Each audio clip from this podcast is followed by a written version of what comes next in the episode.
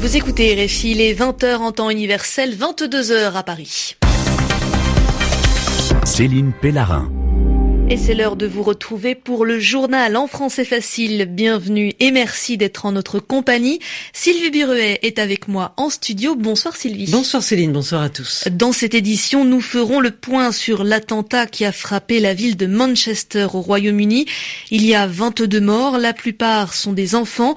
Le groupe État islamique revendique cette attaque. Dans l'actualité également, le président américain a quitté le Proche-Orient. Il continue sa tournée sur le territoire européen il est à Rome ce soir avant de partir à Bruxelles demain. Et nous parlerons aussi de Roger Moore, l'acteur britannique est décédé. Il est connu notamment pour avoir incarné joué 007. C'est le nom de code de l'agent secret James Bond dans les années 70 et 80. Le journal en français facile.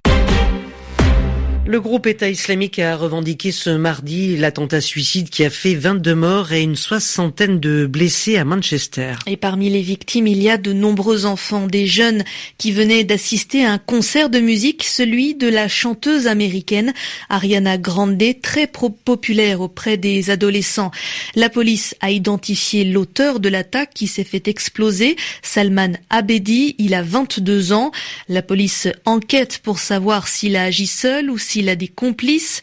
Cet attentat est le plus meurtrier qu'a connu le Royaume-Uni depuis les attaques de Londres en 2005. La première ministre Theresa May et la reine Elisabeth II ont dénoncé une épouvantable attaque terroriste. Et pour marquer la solidarité des habitants de la ville de Manchester avec les victimes, le maire a organisé une veillée, une cérémonie dans un des parcs de la ville. Notre envoyé spécial à Manchester est sur place, Anastasia Becchio. La cérémonie n'a duré qu'une demi-heure, mais la foule est restée bien longtemps après, une démonstration d'unité, de solidarité, comme un acte de défiance face à la barbarie terroriste. La grande place qui fait face au bâtiment gothique victorien de la mairie de Manchester était noire de monde. Des hommes, des femmes de tous âges, de toutes origines, des pasteurs anglicans, des sikhs en turbanés distribuant des boissons et des confiseries gratuites, des jeunes juifs en habits rabbiniques ou des musulmans brandissant des banderoles proclamant l'amour pour tout le monde, la haine pour personne. Allons défaire les terroristes à travers notre diversité, a dit le Lord Maire de la ville, Eddie Newman, qui en a profité pour remercier les services de secours, ce qui a provoqué des applaudissements nourris de la foule. Une foule nombreuse, calme, qui a tenu à rester bien au-delà de la cérémonie officielle sur la place, brandissant des pancartes J'aime Manchester. Beaucoup ont apporté des fleurs qui s'amoncellent devant la mairie, résister face à la terreur, montrer que la vie continue tout en gardant les victimes dans notre cœur c'est aussi le maître mot pour ce couple venu avec leur fillette, des jumelles de 8 ans. 8 ans, c'est l'âge de Safis Rose Roussos, l'une des premières victimes identifiées. Anastasia Becchio, Manchester, RFI. Manchester où le football est roi et les footballeurs veulent marquer à leur façon leur tristesse et leur solidarité avec les victimes. Et c'est pourquoi une minute de silence sera observée demain, juste avant la finale de l'Europa League, match entre Manchester United et l'Ajax d'Amsterdam. En France aussi, les autorités expriment leur soutien avec le Royaume-Uni. Les drapeaux seront en berne, c'est-à-dire qu'ils ne flotteront pas sur les bâtiments publics demain en signe de deuil. Et ce soir, déjà, le symbole de Paris, la Tour Eiffel, ne sera pas illuminé.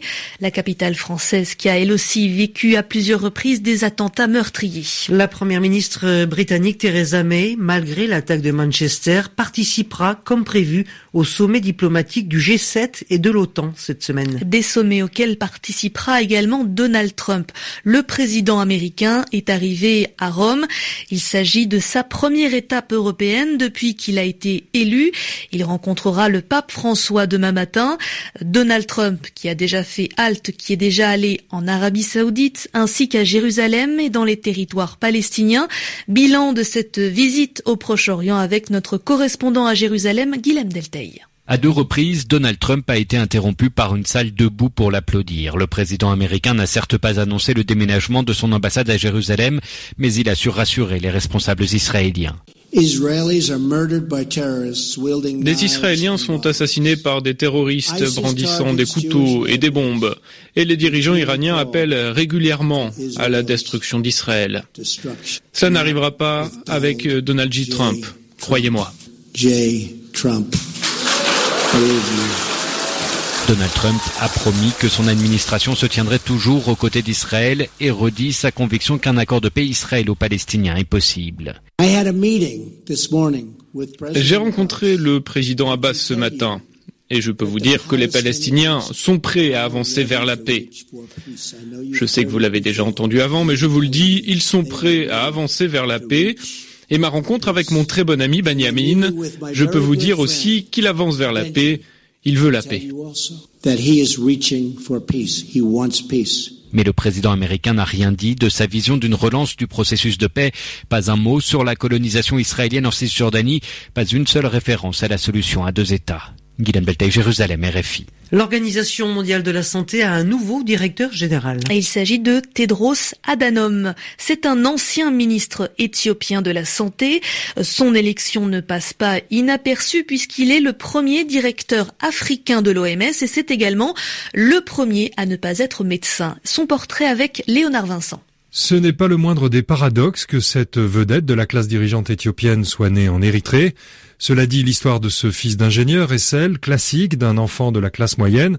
Il grandit dans sa ville natale, Asmara, au sein de la petite bourgeoisie qui règne alors sur la turbulente province du Nord, en lutte pour son indépendance.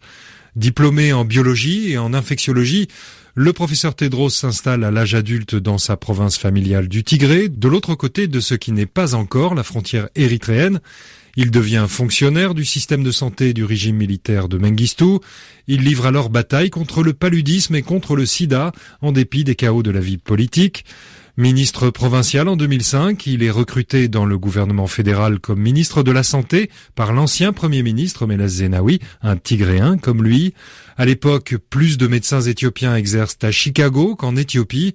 L'une de ses tâches est alors de les ramener au pays.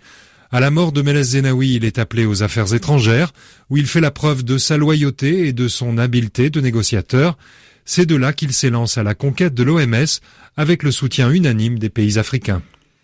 Il était devenu l'archétype, hein, le symbole du gentleman anglais. L'acteur britannique Roger Moore est décédé en Suisse à l'âge de 89 ans. Il luttait contre un cancer.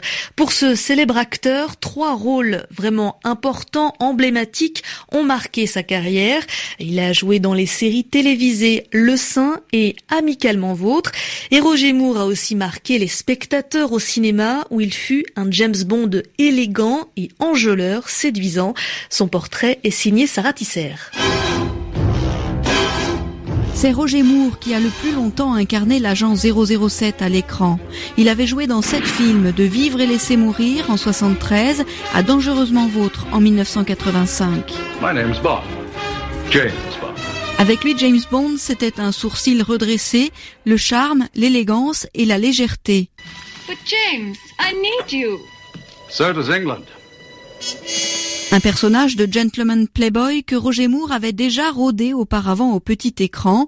La série Le Saint dans les années 60 lui offre le succès mondial, confirmé par une autre série, Amicalement Vôtre, où son complice Tony Curtis le surnomme Sa Majesté. Roger Moore déclarait lui que son plus grand rôle avait été celui d'ambassadeur de l'UNICEF, le Fonds des Nations Unies pour l'enfance. À ce titre, il parcourait le monde depuis 91, une mission qui lui avait valu d'être anobli par la reine d'Angleterre.